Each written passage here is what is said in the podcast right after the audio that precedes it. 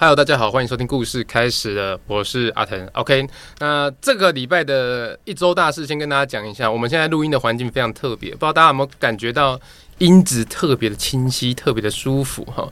因为我们这一次是在台北的某家录音空间里面录音的。那同时间呢，就是我有个好朋友坐在我对面，他就是我们的作家啊、呃，木木老师。请他打声招呼。嗨，大家好，我是立口木木，可以叫我性感的畅销作家。好的，那大家听到这边就先避开这件事情哦，装作没听到。OK，基本上来讲，他就是来参与我们这一次的现场版的一周大事。那等一下呢，会让他讲话的时候就讲话。他现在有点就是累累的，因为他刚跑步过来。好的，OK。废话不多说，我先开始讲这个礼拜一周大事呢。一周大事基本上，我要先跟大家先说声谢谢，因为上个礼拜我们周边开卖。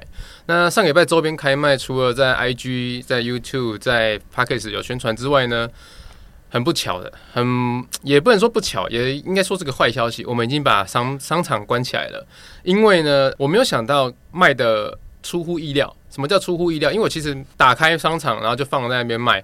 那我有请我的朋友当小帮手，他就处理后台，就是他去看大家的问题 QA，或者是他想要取消单，或是他想要追加单，或者他想要怎样，我去处理这件事情。我的朋友在做这件事情。那他大概做了四天之后呢，他就传一个讯息跟我说：“孙月腾，我觉得你应该先想一下出货的事情了。”我说：“怎么了？我们货都有啊，现货诶，有多少就直接包一包就出去了嘛，这样子。”他说：“不是包一包就出去的问题，是单太多了，你们已经包不完了。”我说：“怎么可能包不完啊？”我就看了一下后台，我靠，还真的包不完。就是现在订单大概有上百笔了，那上百笔，我们工作室就只有三个人，那三个人之下又要连载，然后我们。这个月比较忙哦，那我们真的是吃不消这么大的那个订单量，所以就赶快把卖场关掉，然后也有发公告说我们现在开始销货，呃，开始去把这些单消化出来，去赶快出货这样子。所以如果你已经有下订的人，请你安心，因为我们正在处理你的订单了。那如果你还来不及买的，可能真的要等我们消化完之后再开卖场，然后再告诉你说，哎，卖场要重新开启了，可以买下单了。那这一次啊，是真的蛮感谢大家，就是很给力，呃，因为意想不到的，虽然说我们价位，呃，我觉得算亲民啊，算亲民啊，如因为跟那种呃环球影城 进去迪士尼环球影城买个东西比起来的话，我觉得亲民很多，但还是蛮谢谢大家愿意就是肯拿出你们的钱钱，肯拿出你们的神奇钞票啊，支持我一下。那先跟大家讲一下第二件事情，就是第二个一周大事呢，也算是我们这个月的地狱月了。这个月的地狱月是什么呢？你就想象是九月底，九月三十号就是我的断考。什么叫断考呢？因为我们要出书了。那要出书，哎呦，哎呦，闭嘴啦！喝你的，喝你的水，用你的摄影机啊。九月底我们的书要结稿了，那结稿的时间就是你知道，出版社还有有一定的程序，就是我们结完稿之后，出版社接下来他们要开始去校稿，然后开始去开始做一些编排啊，然后他们的美术啊，或者是行销啊等等就开始动起来，因为开始要敲明天呃明年的档期，在哪边有签书会等等之类。那这次我们还特地有要求说，可以的话，马来西亚希望可以飞过去帮大家签个名见个面。对，我们马来西亚的听众跟观众蛮多的，是占比蛮高的一部分，所以希望可以去那边看看，然后顺便员工旅游一下这样子。所以我先跟大家讲一件事情，在这边跟我们听众讲一下，如果你有在看 YouTube 频道的，好，我先跟大家讲。新书九月底就是最后死线了，交不出来就去死一死。我住十二楼，好高好冷哦，怎么办？那一种感觉，那你就大家互相体谅一下。如果你在看 YouTube 频道的话，你我们这个礼拜呃，应该说这个月整个九月份出片量会比较少一点，甚至可能就只有一两部。那也不要靠腰，大家互相一下。你总不希望我是一个违约的人吧？现在出版社的人员在现场，他们应该很了解。作者如果快要死线到的时候，然后还交不出个屁的时候，他们应该也觉得他们想要跳下去了那种感觉。那我认识过很多图文作家，签完合约就准备让人家去跳楼的那一种都有。其实写书或是出书或是画图那一种算辛苦程度不同了，但我相信作者跟出版业的那个从业人员，其实心理压力都是一样大的，因为已经调好的时间点，然后这个人死不交出来，或是什么其他地方卡住的时候，真的是大家可以绑一绑，一起死一死的那种感觉。好了，那跟大家讲一下，所以就是九月的时候，也就是我们段考月，那会比较忙一点，希望大家可以通融一下，出片量比较少的话。就等待一下，这样子还是会有骗的。这一周的第三件一周大事，也是全世界的一周大事啊！我觉得啊，Netflix 上了《海贼王》真人版，那我追到第六集了。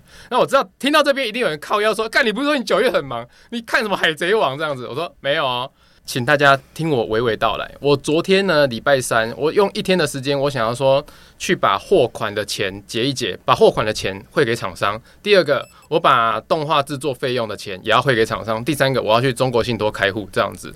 我想说一天跑三个银行应该差不多。我十一点半到中国信托抽号码牌要开户，然后我等到什么时候？三点十五分我才开到户，我就坐在那边看完《海贼王》一到六集。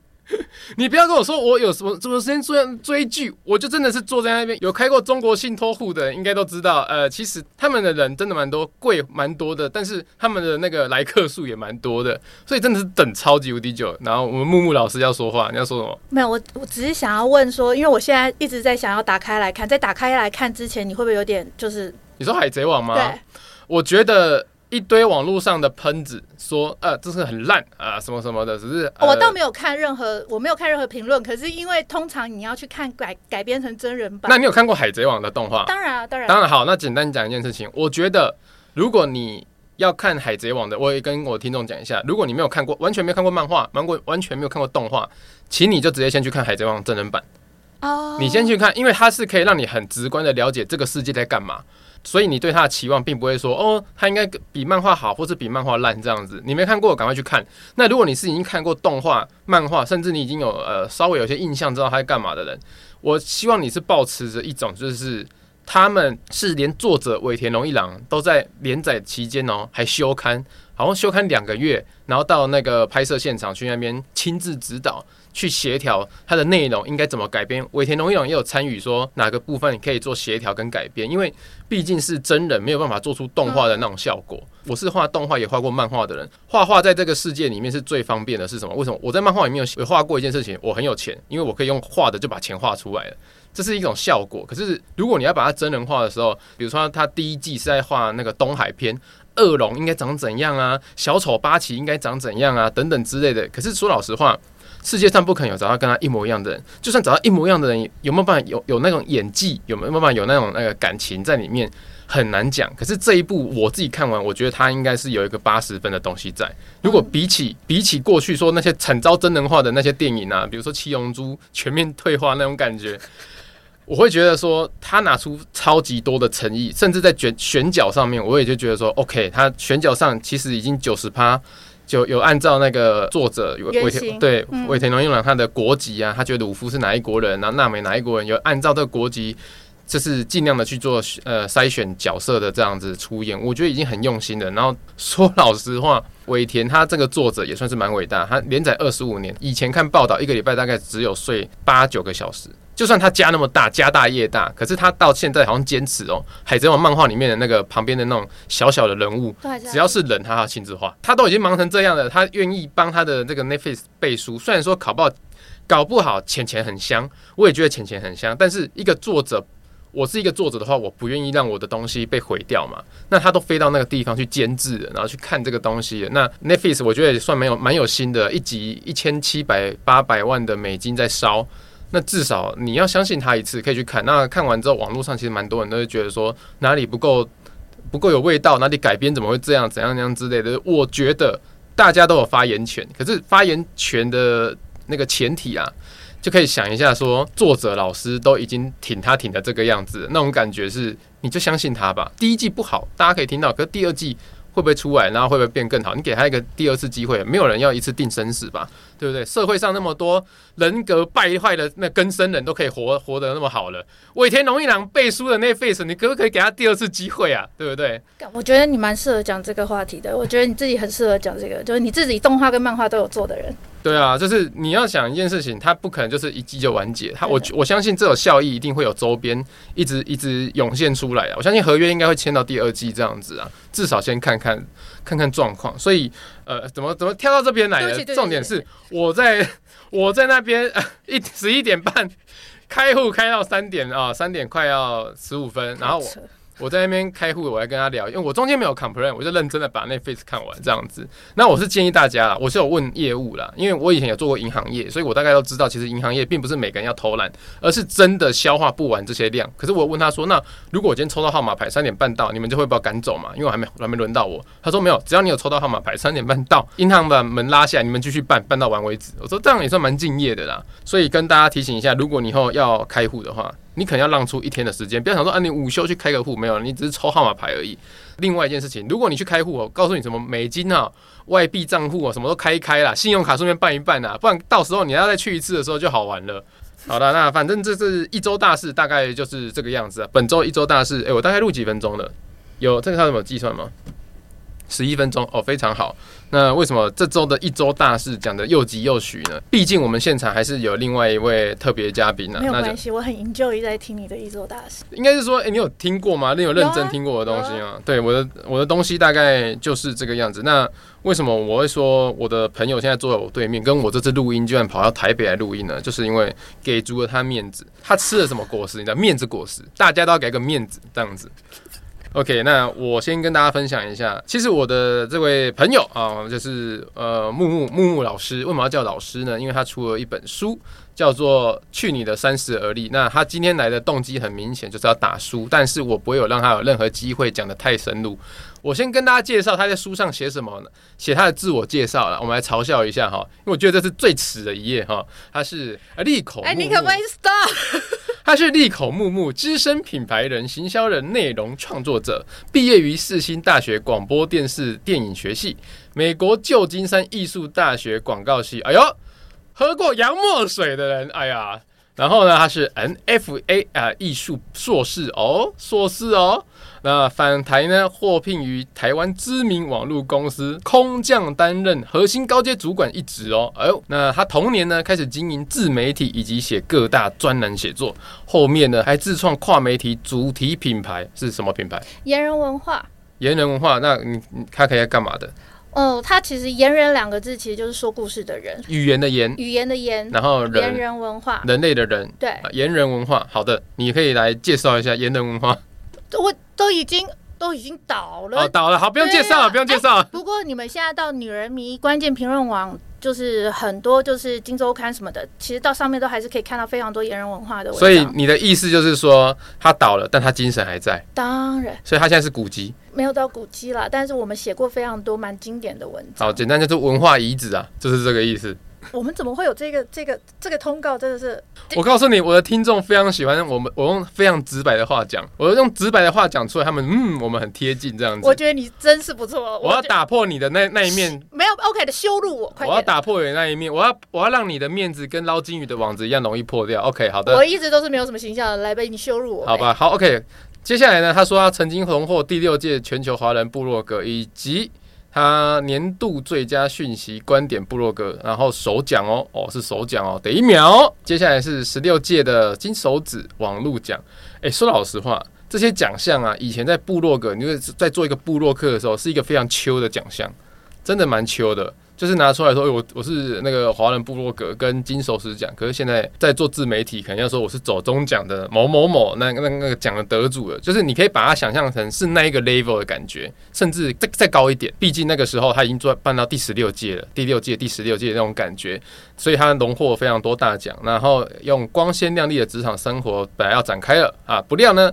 反先一步接触到人性丑陋的那一面，然后将逐将所有的精彩妙绝的遭遇写在这本书里面。OK，那我必须先反驳这个自我介绍的最后一段。什么叫做不料反倒是先接触到人性丑陋的那一面？人性丑陋的那一面，从小学的时候就可以看开始看到。什么叫职场啊？怎样？你在上职场之前，你都是万人迷吗？我们的木木老师一直都不是哦，是个猪头。那所以你这本书的开头自我介绍在骗骗我们的听众，骗我们的观众吗？还是你觉得职场更险恶？你知不知道什么叫做呃会会被主编修改，就是让它变得更完善？哦，所以我们看到的文字是社会化的文字，当然就是它被优美过了，就是会讲话的文字。对，哦、就是通常我们自己写出来的都比较不是那么的，就是就是给大人看的啦。对，给大人看，这是给大人看的。那我老实讲一件事情，就是呃，我们的木木老师，我们就讲木木啊。木木木木出这本书的时候，第一时间他是有找我说，哎、欸，维腾，你可不可以那个写个序什么的？我说好啊，可以啊。然后他们出版社就是开始跟我联络。那我是一个非常怎么讲，听过 Podcast 就知道，我是一个有拖延病，而且比欧马克还会拖的人。欧马克就是我们上上集的来宾哈，比他还会拖的人。然后重点是呢，拖到最后是，哎、欸，我来不及写序，我只能挂名在上面。那当然，我还是有马上收到这一本，还写错字，还写错字的那个去你的三十而立，它上面呢芊芊给我说兔维腾爱你，然后他要写那个日期，还给我写成二零二五，妈未来书是不是啊？好，我收到这本书的时候，当然我还是有先阅读了一下，然后在我的 YouTube 上面先帮他宣传一下。那我不知道那个效益如何，因为我觉得有些东西要细细的聊。那我们 YouTube 频道根本不是可以细细聊一本书的地方。哎，我不得不说，真的有，真的有，因为你然后看了这本书，然后写跑来跟你私讯，私讯给我，然后跟我说是因为你所以买了这本书。我告诉你，第一个结果爱上我了啦。我我先跟你讲，这位观众，你是一个非常棒的人。第一个爱屋及乌，第二个你相信我，第三个你选对人。好，你选对了买书，这样子，你拥有这三世界上三种优点，你以后会变成一个了不起的大人。真的。对，那如果你现在是大人的话，你以后会变一个了不起的老人，这样子。好的，那。重点就是他写的这本书叫《去你的三十而立》。我很怕我，我很怕我忍不住开始开干话跟你说。你可以讲干话，我又没说。我真的没办法。因为我老实讲一件事情，我讲一件。不是因为我们我们我们的认识，毕竟一刚开始是因为玛丽跟马克。好，我来讲一下为什么他会坐在我对面跟我太太讲这些乐色话。因为我们认识的奇遇是非常妙的。我们一认识哦，我们就一起住了五天。对。我们一。第一天第一天认识哦，我们就住在一起，我们就住在一起了，还在东京哦，浪漫浪漫。那我还是讲一下为为什么拍了 Terrace House 啊？对，我们还我们还拍了那种那个开箱啊，那种那种有的没有的。我先讲一件事情，因为我的。当时哎、欸，几年了？五年了。二零一八年，一九年，二零一九年，一九年的十二月，二零哦一二对，然后隔年就隔年马上就疫情。二二零一九年我们认识，那认识的那一天呢，其实我们是在东京的滑雪场青井泽滑雪场。为什么呢？是因为我们刚好有一个活动。是被滑雪团，我们算是一个工作，我们要去滑雪，然后体验滑雪，并且回来做一个就是分享，跟大家说去滑雪的好处啊。比如说这个滑雪团，他是台湾教练，你去那边不用语言隔阂，那你缴了报名费之后，他可以把你教到会。那时候就是木木，然后还有玛丽，就是我们上一次马克信箱的女主持人，还有欧马克跟他的太太卡提亚，还有我跟我女朋友菜菜，我们就是这样子算六六人，六个人住同一间小木屋。那当时呢，因为我本来就已经有在收听飞碟电台，所以我知道马克跟玛丽。但其实那是我们最真诚的一次见面。他们好像彼此互相其实是没有呃，我们知道你是谁，但是我跟你真的不熟，都不熟。然后我记得我们刚下飞机的时候，就一直看到有一个穿着全身红色的，就是一外套。我，我，我跟大家讲一件事情，我那天啊去东京，因为下雪嘛。我那时候穿羽绒外套，我那羽绒外套可以这样子红包袋，就是红成那个样子。重点是他一直拿着 GoPro，然后在旁边一直不知道是偷拍还是干嘛。但我跟玛丽，我们就一直在说。你有没有感觉那个人好像有在拍我们？但我们又在想说要不要这么自恋？但是后来这个人就突然间靠过来，主动来跟我们攀谈，然后我们就觉得哦，原来你就是那个维腾呐！我告诉大家一件事情，我我做这件事情之前呢，因为我们在桃园机场出发，其实我在桃园机场就开始在拍他们了。对。然后呢，重点是因为我跟我女朋友说，我们要不要过去跟他们相认？至少我们是同，我们要睡同一间。我们那那时候知道说我们要睡同一间。哦，你一早就先知道？对对，我就知道了。然后我女朋友就跟我讲一件事情，她说：“你真的确定人家想认识你吗？你真的确定吗？如果你现在去，人家完全就只是跟你尬聊几句之后。”就在桃园机场，你还要等两个小时。你要因为你要起飞之前，你要先两个小时到那边嘛，你那边等啊。啊，如果人家不屌你，你就是很尴尬。我说对耶，好吧，那我们可能到东京拿行李转盘的时候再去揭晓说啊，就是我们呐，这样子啦。然后呢，我就开始在桃园机场一直在偷拍他们，就是一直故意划着那个行李箱走过去拍，然后怎样怎样的，然后上厕所也诶、也跟着拍，甚至都已经已经到东京机场了，然后已经走出来准备要去拿那个回转寿司转盘拿行李的时候，一路上。也在偷拍他们这样子，超级诡异的一个人，超级诡异。但是我当下觉得我完美无缺，没想到小丑就是我自己呀、啊！因为我那时候过去先跟马克说，马克，那这样子，在那一那一次见面之前，我有去上马克的声音表情训练课程，所以我跟我是他的学员，面对面的在教室里面上过课，所以他知道我是谁这样子，所以我是先跟他打招呼。那马克，你知道回头说，哦，是你哦，哎、欸，刚刚那个怪人就是维腾呐，我就这样讲。我们我们就后来我们我们四个人就马克、卡提亚，然后我跟玛丽，然后我们四个人就一直在叽叽喳喳在想说，这个人就是一直是不是他是不是一直拿着 GoPro，他刚是不是一直有在拍？可是已经认出你是维腾了，可是我们就开始在继续怀疑你的行为是不是一直在拍，就是有在拍他们这样。对啊，对啊，对。然后但是因为是网红团嘛，对，整个就是一个网红团，弯弯什么都在。对，就是那那一团里面，除了像是。比如说线上的 YouTuber，对那一团的前一周去的是那个路人，就是哇泥鳅啦，那那一位，对他们也有去。然后我们那一团是比较像是呃马克、玛丽，还有我那时候也算是个 YouTuber，也算是个漫画家。然后呃其他的就是那种呃美妆的或是妈妈的，就是呃育儿的那一种也有。对对对，所以那一团算是他们很想要把滑雪这个活动推广给在台湾的受众们这样子。所以很惊人的是，一下飞机开始。你就看到每一个人都拿着手机，一直在说：“来，我们现在到了东京了。”然后每个人，那真的就是网红的奇观。就你一个人在旁边看，然后在吃饭的时候，他们每个人第一件事情就是开始在拍他们的就是眼前的东西，对对对，要分享。对，所以我们又在想说，维腾应该也是在做一样的事情，没错。所以我们我们不要自以为维腾在偷拍我们啊，其实从头到尾都在偷拍你们。对。而且最好笑的是，我那时候带的并不是什么运动型的 GoPro，我带的是那种手持型的呃稳定器，DJI 的稳定器这样子，所以它在滑雪上完全不能用，因为它只要一摔到，它就一定会坏掉。你在滑雪也不大能使用，你一直在摔。哦，我跟大家一件事情，我跟大家讲一件事情，呃，如果你有想要今年，因为现在日本开放可以去了，你可以呃开始准备年底啊，或是明年初去滑雪的时候，我更建议大家哈。不要把自己往死里逼，会就会，不会就不会。哦，有运动细胞跟没有运动细胞的人是差很多。我跟你讲，玛丽哦，她非常娇小，大概一一百六吗？啊，没有一五一五四，一五四公分哦，然后体重不到四十哦，不到四十，三十几公斤。他他的滑雪持久力比我这个人还高。他的滑雪持久力，他可以滑雪板那么重扛着，然后全身雪衣雪裤还有滑雪滑雪靴哦，他一整天他就那个电力可能一直在维持在四五十趴这样子。那我滑完我大概只剩十趴，我就是躺在地上说我不动了，我不动了，我不要动了，我不要动了，我这我就是那一种在那边崩溃，我我这是只差没有在。维腾在滑雪场就是典型草莓族，就是他只要摔一个没两下就开始跟教练说。我不要滑了，我不要了啦！我不要。我跟大家讲一件事情，这个真的是运动细胞的问题，因为我就是那种以前体育课，然后会坐在树荫下跟女生聊天的男生，我就是这种人，我就是这种人。所以你知道吗？我连去搬去搬课本的时候，我都会选最轻的，比如说拿联络簿。那一种的，但我觉得你算是蛮成功的，就是你的抱怨不会让人家讨厌，就是你在那边一直抱怨，一直靠北，可是你还是站起来。就是我跟你讲，所谓的所谓的不要被人家讨厌，就是你不喜欢做这件事情，但是你还是努力想要把它做到最好。所以在职场也是一样啦，对，就是 对你在工作的时候，我我讲一个也是认真的事情，我过去上班的时候有常常在抱怨，我的抱怨就是那一种。我在工作的环境里面，我在饮料店上班，我在里面就是个最菜的一个人。我我连饮料都不能咬，我只能烤吐司跟擦 擦桌子那一种。可是我每天在抱怨东抱怨西。我我所谓的抱怨不是抱怨工作，而是我抱怨我的生活，抱怨我的同学，我抱怨我的学校。然后我抱怨到一半的时候，我的同事突然就回头跟我讲说：“为什么你开口就对这个世界这么不满意？但你又好到哪里去？”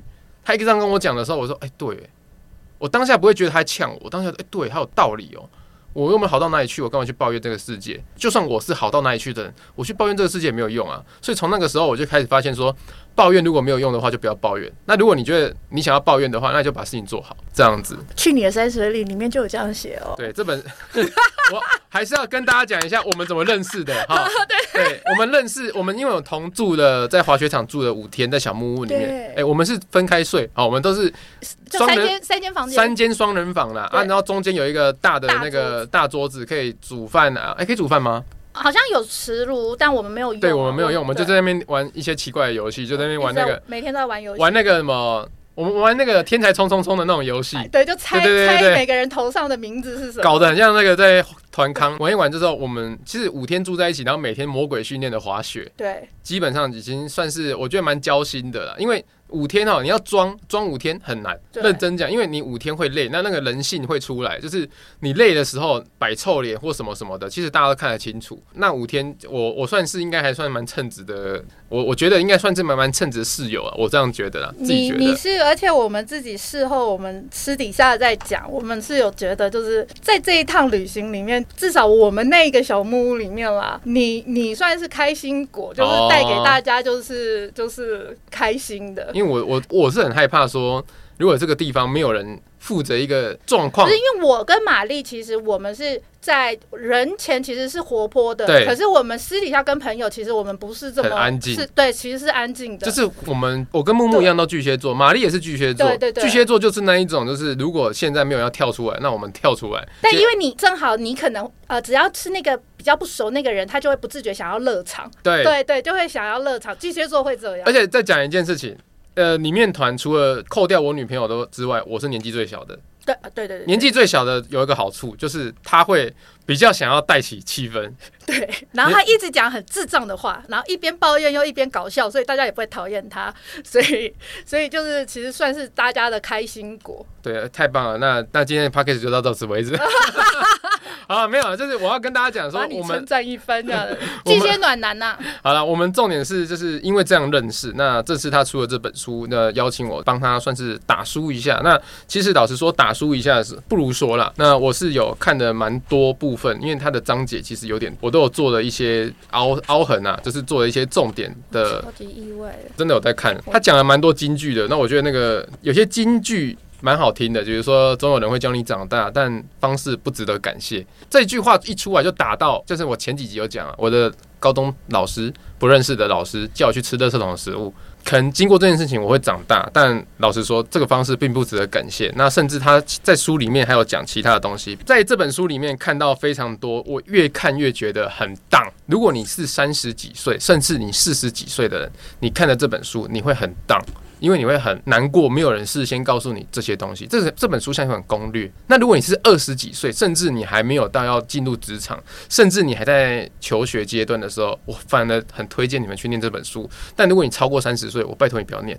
我不，拜拜托你不要看。其实我觉得这本书真的算是 TA 蛮蛮奇妙的。它的明确点其实是，嗯，不同的年龄层读起来的感受其实是会非常不一样。因为他这本书是讲职场的东西，但我不太希望报这本书太多的内容跟大家讲。我我我想要分享我自己的故事，就是因为我自己啊，到现在只要我们还在工作生活，不论我现在是不是一个 YouTuber，或是一个漫画家，或是一个呃准备要出书的作家。或是一个我卖贴图的那个什么状况都有，反正我算是一个很自由的自由业者了。但说老实话，只要我还在跟人接触，我就是在职场；我还在赚钱，我就是在职场。老实讲一件事情啊，就是这本书里面有一个点达到我，就是讲实话这件事情。你在书里面有讲说，先把丑话说在前面，或是要跟别人诚实一点，这种人还比较比较好信任。呃，我不要说公司好了，我们不要讲的太那个，嗯。毕竟这间公司现在还在。我过去在一个学校，大家有想象力的的人自己开始想象哈。过去呢，我在一间学校里面算是好好的念书。这间学校里面有好多人，呃，除了台湾人之外呢，他还有韩国人，他还有美国人，他还有日本人，他都在这间学校里面念书。那只要你成绩综合成绩哦，你是全校前三名的话呢，他们就会有那种奖金制度给你。那当然，你在学校念得越好，你就是奖金会越高嘛。甚至就算你只是进去里面念书，他也会发放一般的零用钱给你这样子。所以你在那边考前第一名、第二名、第三名是用什么来考试？就是你每个礼拜都会发一张考卷给你，然后你写得很好，你就是第一名；你第二名、第三名这样子。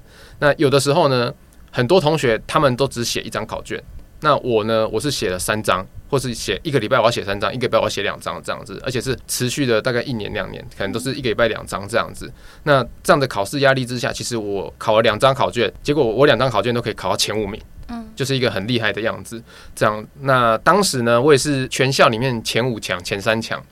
那那时候的校长啊，就会一直说：“哎、欸，维腾很棒啊，他考试都考很好，甚至在那种全校同学面前会表扬说：‘哎、欸，聚餐的时候，全校同学会聚餐嘛，表扬说让你感觉很有价值，对我们很有价值，我们是 MVP，、嗯、我们最棒，因为我们我们真的考得很前面，这是大家给我的认同。这样子，嗯、这个时候呢，我们也相信学校会有个制度，所谓的奖金制度，所谓的发放平常的。”费用给你嘛，因为你你努力考试，总是要拿到一些你的生活费啊，这样子。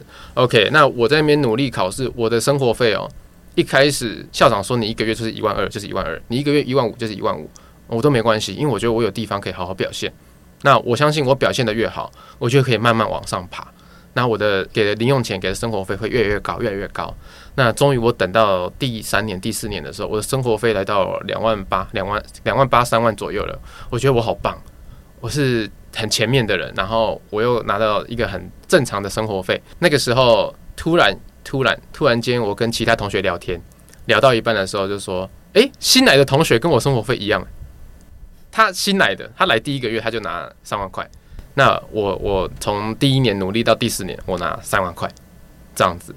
然后我就开始想一件事情，发生什么事情啊？我就回家告诉家长。”那那时候家长就跟我说：“你要去争取，你要去告诉校长说，你希望你可以争取，不然你这学期可能不能读了。因为我们一学期是三个月，三三个月会签一次合约书，说哦你要继续念下去这样子。那我说好，那我去争取一下。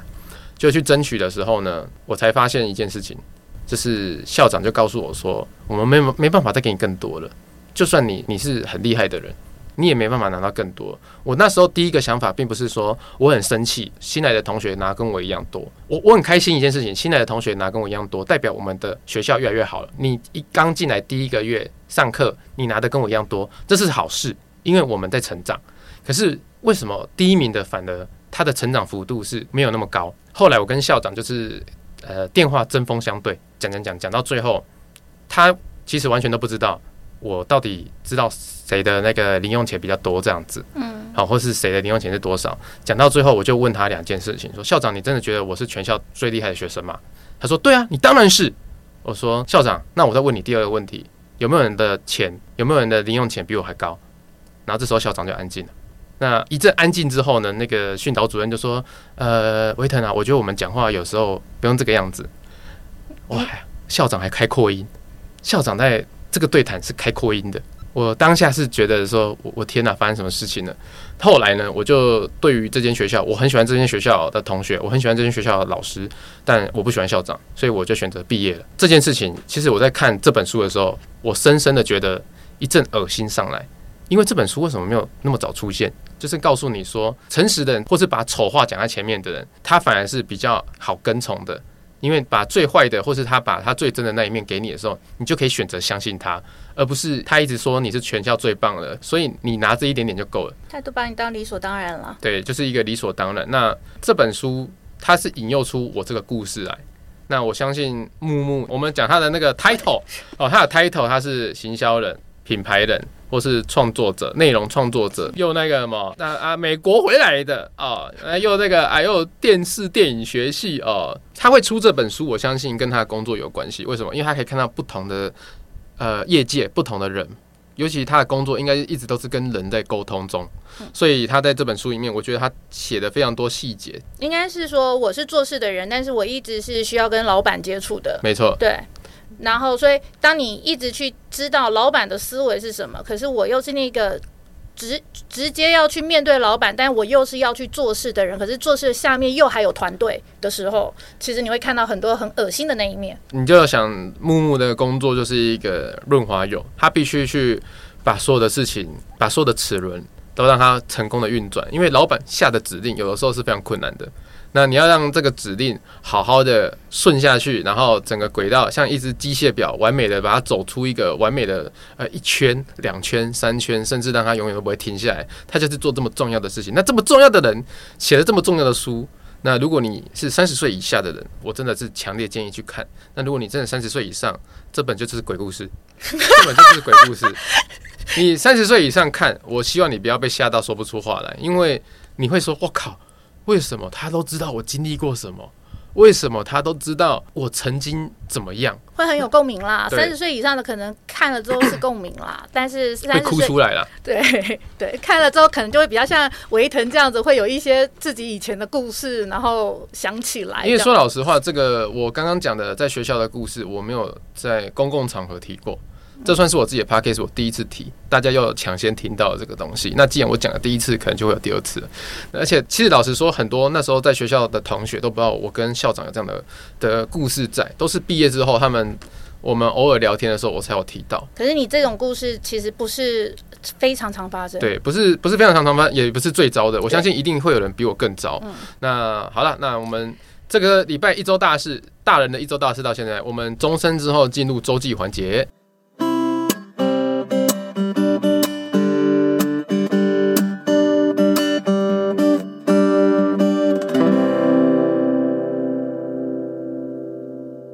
接下来进入本周的一周大事。那一周大事呢，就是我在前面讲了一段我三十四岁的人生的一个礼拜发生的事情之后呢，接下来开始回顾，来检讨我高中时期哈高高中二年级的那个联络簿上写的周记。本周是九十四年，民国九十四年十一月十四号哈周记。这个周末有很多好玩的事，哈利波特上演的，特别是学校的校庆，周董还有南下哦，但是自己却是选择在家。坏。废话，要断考了，大姐为了抢救成绩，洗掉上一次断考的名次，这次不敢出去玩，那为什么呢？平常考成绩我都没有起色啊。那还是一句话，我平时考就是不想关心他，为什么？就是因为平时考考太多了，我已经对他无感了。那因为感觉起来就像在比记忆力而已。所谓的比记忆力，谁记得多谁都考高分，但考完就忘记了。那言归正传呢，今天我在书桌前面的时间已经突破七个小时了。嚯！哦，现在才八晚上八点左右，要十个小时应该不会太难。只希望这次段考能够重回以前的十五名的榜单上面。那还蛮害怕会考差的啊。那老师给我个 A 加。OK，那我们木木木有想要听什么吗？还是我再那个复盘一下，让你了解一下我当时的心情。第一句话哈，我们复盘一下。呃，这周我说啊，有很多事情好玩的事情，比如说哈利哈利波特上映了，学校有校庆，周杰伦南下开演唱，哎、呃，开签唱会。然后我还是选择在家里面。坏，为什么？废话，因为要考，对，要考大考了，要断考了。还要抢救成绩呀！诶，我前面哦一周大师才说我这个月段考哦，我的九月段考，我周记也告诉我他要段考了。那要抢救上一次的成绩，因为我们学校为什么要抢救成绩？因为我们学校是变态的那种淘汰制，我们分甲、乙、丙、丁班，那甲班是最顶的，那丁班是最不好的，这成绩最不好的。所以你如果段考完哦。然后会去分嘛，跟我以前的学校一样。段考完就是有一个 总排名，嗯、那到那个学期末结束的时候，如果有丁班或是乙乙丙班、乙班的同学超越你的话，你就会被甲班踢出去，然后就往下掉，往下掉这样子。所以我们大家会很在意。那师资会不会有差？因为以前我们分 A、B 两班，然后 B 班的老师都不会有 A 班好，然后但是 B 班的只要考 考到过一个成绩的话，就可以上 A 班，然后 A 班如果考太差的就要下 B 班。那老师也会被。踢出去，老老师不会，老师就永远，啊，老师就没有那个压力了啊。对啊，所以我就觉得就是超级不合理的啊。你 B 班的老师又给的比较差，你不是比较差弱的学生，这个这个样子就干脆就不用念书，我们去补习班选名师就可以了。是，我觉得这那个时候我就一直很无法理解，因为因为老实说，有有有的时候啦，你用这种成绩方式去淘汰学生，嗯，你怎么不去想想这个老师有没有办法去把学生一起拉上来？这是一个重点。啊、那可是我在这边先跟大家讲，并不是说。每个老师都很烂，而是每个老师的教法不一定是每个人都适用。孔子说什么“因材施教”，拜托哎，那个龙年龙年蛇年生一堆，怎么教？一个班级快五十个人，还因材施教，一个老师一天讲八个小时的课，哦，对不对？喉咙都快哑了，都长茧了，还要去开一刀的，怎么可能因材施教？所以我觉得最大的问题是体制，并不是说老师教的好不好，老师是不是乐色，而是重点是你这间学校，你是你只是想要从这种填鸭式的教育，或者这种竞争式的教育，去拉出一个可以上跑马灯说恭喜谁谁谁上了台大的那一种人。学校只想拉出这样的人，而其他的九十九趴去死一死。我觉得学校那个时候的制度就这样。我并不是说老师教的不好，而是老师他只能从最中间的方法，呃，他前辈教他最平衡的方法去教出一个可能会考上台大学生，就是这个样子。你那个时候一般都大概几个人呢？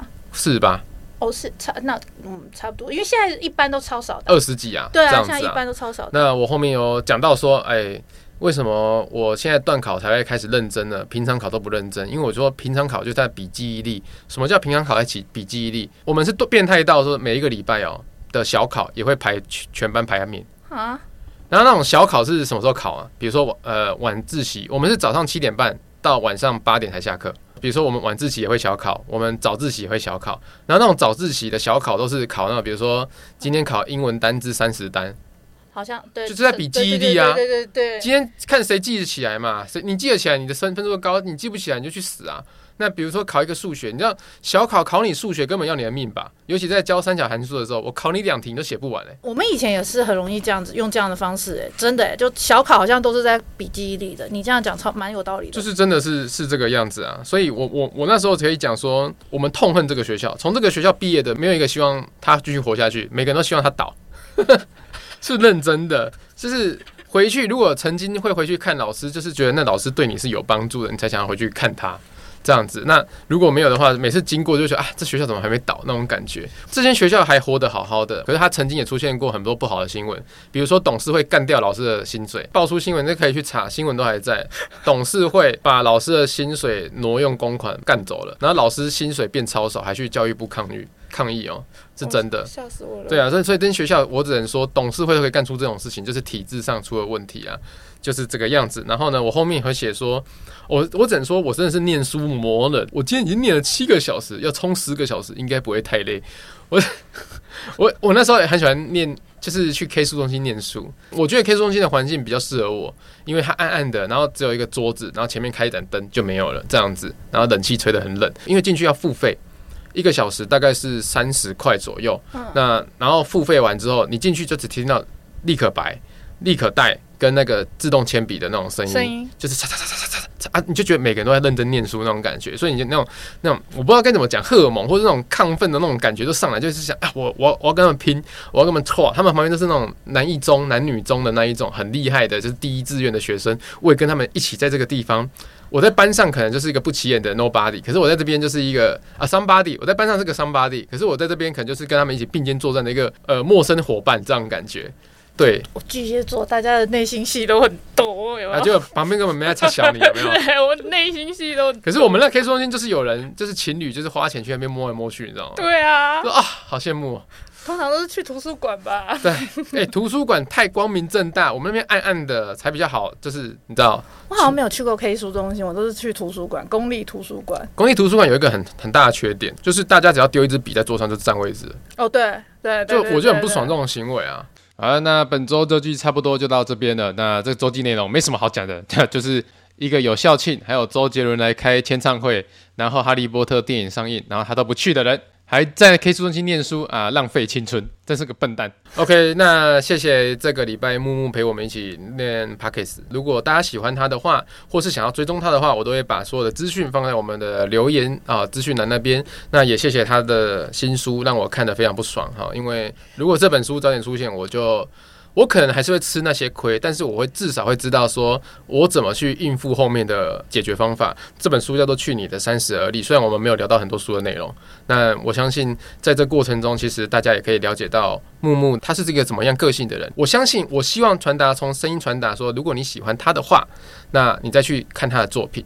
这样子，这样你对这个作者才会有一个更深层的爱。谢谢我维腾呐。呃，谢谢木木来我们 p a c k e s 玩，然后也告诉一下你的新书吧。我们给你一下宣传的时间。好，初一说实在，我好像没有这么正式的去宣传自己的书过，所以呃，去年三十而立是在七月三号的时候就是上市的，然后现在在各大书店，然后新加坡、马来西亚也在大众书局这些就是地方都就是上了。博客来、成品金。对对对对对，正大书城啊，然后电子书各大平台，Amazon、Amazon、Amazon 都有，电子书也有。我个人是建议电子书，对对对，电子书现在手机、平板都可以看，而且你的东西都放在里面，永久保存，这样也不错。最后一句就是，它也许不是你们大家心里面想象的心理励志的那样的书，但是应该算是一本人间清醒的书。他讲的太复杂，这本书就是职场的 X 光机。OK。他可以把它看得非常的清楚。当你遇到的时候，你可以发现，你可以知道从哪边开始治疗比较安全。好的，谢谢大家，谢谢，拜拜，拜拜。好了，接下来换到我一个人的主场了，就是 Q&A 问答环节。那这一次呢，真的是时间拉的比较长啊，就是一下子跟木木聊太多东西了。这一次我们的那个留言呢，我们就先回 Apple Podcast 的。那 First Story 的，我们下一次再补给你哈，好不好？先让我不要太操劳啊，毕竟我是从台北回来录的。好的，那接下来看 Apple Podcast 的留言哦。第一则留言是。他是 Lin，他说：“Hello，维腾，嗨，我是在台中晚间的 Uber 司机。我们的年纪差不多，从你的作品、漫画到 YouTube，最后到 Podcast，年轻到成熟的人生慢慢步入轨道。听维腾在讲话，真的有一种朋友在旁边跟你聊天的感觉呢。那我开车不无聊，想睡觉，下次来台中请你吃鸡排、喝真奶，顺便让维腾免费搭 Uber 啦。希望维腾能够继续朝着目标前进，祝维腾身体健康，天天开心。谢谢 Lin 哦。那个台中我前阵子有去了，就是呃健宝 YouTuber 健宝跟阿静开。”那个炸鸡啊，然后我们就去那边尝试了一下，其实味道还不错哦。因为那一次去就遇到下雨天，所以也没有去比较多的地方，有去那种逢甲夜市走走之类的。其实台中我对他的印象其实蛮薄弱的，因为我真的很少去那边。我当兵的时候我去那边受训两个礼拜过，在后里马场。希望之后有机会可以常去台中玩、啊。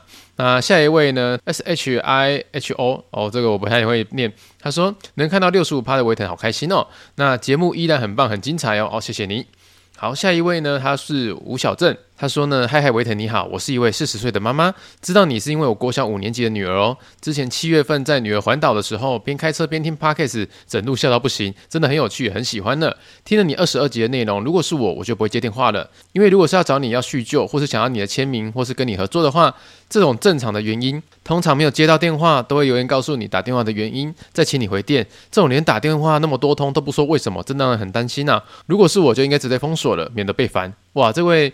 呃，妈妈，我觉得你很酷诶，就是你，就是你带着国小五年级的女儿，然后去环岛，哇，这我我妈，我她小时候绝对不会带我做这件事情。我觉得你应该给给你女儿一个很棒的童年。那谢谢你也体谅，就是上一次我们说的嘛，呃，同学打来那么多通，然后却不留任何讯息，就是到底为什么？哦，谢谢你的反馈。下一位是 Cheers。他说：“听的故事开始的被圈粉了，一直以来呢都很喜欢维腾在 YouTube 上的微鬼话系列，但就只是单纯喜欢作品而已，对于维腾本人没有其他想法，甚至连 IG、FB 都没有追踪。哎，追起来啦！那后来听了 Podcast 就被六十五趴的维腾圈粉了，很欣赏你的价值观哦。例如不把我们当粉丝的是观众，也觉得你是真性情，很亲民。下次去台南遇到你，请你吃鸡排哦。最后想问，如果是 YouTube Premier 的无广告，该怎么支持维腾呢？谢谢。”哦，你这个问题问得很好，我相信大家应该也是蛮好奇的，因为我们 YouTuber 就是靠广告为生嘛，然后还有那个业配嘛。那你有你买了 YouTube Premium，就是代表是氪金战士哈，你是付费，然后可以不用去看广告的。老实说了，我们的 YouTube 后台有它有一部分就是 Premium 的收入，就是像你这样的用户呢，在看我们的影片的时候，其实你有一部分的钱啊，也是会投入到我们的那个 YouTube 频道里面的。就是你在我们的频道待的越久，其实你 Premier 的一些缴的费用也是会回馈到我们这边啊，你不用担心。但是最好的支持呢，就是你看完之后，你可以帮他按个赞啊，或是留个言。那，让呃 YouTube 的后台觉得说这支影片是活跃性蛮高的，对，他就会一直推播给大家。好，谢谢你。然后下一位他是 U Dan，好，他说呢，是我就跟维腾的一样做法。嗨，维腾，我是 U Dan，借出去的钱就别想要回来了。我父母也是这样跟我讲的。是我接到这种久未见的朋友电话，我也不会想接，而且又不说自己到底要干嘛，除非真的想要撕破脸了，不然就不要回他了。哎，好，谢谢你的反馈。然后下一位是 Lisa，啊，也是老朋友了。他说：“You are some，。呃，我有借过钱给我最好的朋友，以前是国中直升制的，就是国中之后呢就会升高中，就同一间学校啦。但大家去高中之后呢，只有我转学了，所以我那个朋友到高三还会持续跟我联络哦，跟我更新大家的近况，所以我把他放在很重要的位置。刚出社会时呢，我借了一万块给他，是我薪水的三分之一。结果后续呢，他陆续的借了快要十万块，让我觉得没有要还的意思。”大概就知道我们回不去以前的感觉了，但确实借钱就是心甘情愿的，不会想再要回来了。但心里就是有根刺啊。但如果是我看到这么多通电话，我可能准备好了会回电，毕竟他对我来说真的很重要。但真的要做好觉悟啊！哦，谢谢你。那第三，哇，这个借快十万也太多了吧？这。很硬哎、如果刚出社会的话，真的是 Lisa，你也借我钱。好，下一位是林巧云哦，他说维腾的节目好好听哦，请你吃鸡排啦。我刚上国一，不想遇到怪老师啊，这么年轻，我告诉你，你你的人生一定会遇到一些很奇怪的人，不一定是老师啊，有可能是以后交的伴侣啊、男女朋友啊什么之类的这样子。我只能说，呃，听哥哥的话，只要你遇到不好的事情。你都要记得，这些都是让你成长的养分。虽然说它不一定是一个很好的回忆啊，像我们前面刚刚讲的，但如果你要恨他，就继续恨他，没关系。好，下一位呢，他是威霆，他说呢，呃，威腾的声音真疗愈，偶尔在 YouTube 上看到威腾的灵异故事，一看就爱上了，又发现有拍 Podcast，睡前听，整个好疗愈啊！居然三十六岁才发现这么好听跟好看的节目，哇，谢谢，这个这个捧得有点高啊。感谢你。好，下一位是好好听哦。他说：“嗨，我是小五的杨维清啊，谢谢维腾，让我听到好听的故事跟周记，真的好喜欢哦。问男生喜欢什么女生呢？男生喜欢什么女生？你这个小学五年级问这个太难了。我告诉你，简单来说啦，不不管男生或女生，他们都只喜欢第一眼啊，第一眼会喜欢长得好看的人。”这是一个很大人现实的答案呐、啊，就是不管怎么样，长得好看的人在这个世界上就是比较吃香，我只能这样讲。好，下一位呢，他是说他的名字叫做师匠，哈，害怕接电话不是罪。维特你好，听了 EP 二十二，对于有借过钱的经验的朋友再度打来感到害怕，我只是觉得，我只是想说，我也是，我以前也有过很好的朋友跑来借钱，对方也有详细的说明借钱的原因，但后来也有还钱了。但自己还是会害怕对方不还钱，虽然以前很要好，却不保证现在有办法找到对方要回来这笔钱。以前常听长辈说借钱给别人就要拿不回的觉悟，因此现在只要有四五年以上没有联络的朋友打来，我都犹豫再三要不要接电话，尤其是打来又不讲原因，九成有问题。哎呀，这个，诶，我这一个心得直接调出大家这么多回忆，是不是？很多人是。真的也会遇到这种要借钱的朋友，然后四五年没联络的。那下一位是我好 QQQ 哦。那玛丽有男友，我也有失恋的感觉。他说，虽然我是女生，但看到玛丽有男朋友，真的是感动痛哭啊！好喜欢玛丽啊！马克玛丽来这里评论周记，真的太好听了。呃，PS 来这里一直五星吹捧马克信箱，会不会很过分？嗯，蛮过分的。但你有给我五颗星，我还是念出来。那他说的玛丽呢，就是上一次啊、哦、来我们这边频道玩的马克跟玛丽。那他在近期呢公布他谈恋爱了哈。那那时候我是蛮崩溃的，就是。因为当时我在电台跟他们一起上节目、一起录音的时候，我就问他说：“哎呦，最近有没有什么八卦啊，可以跟我讲啊？”然后他们就没有讲。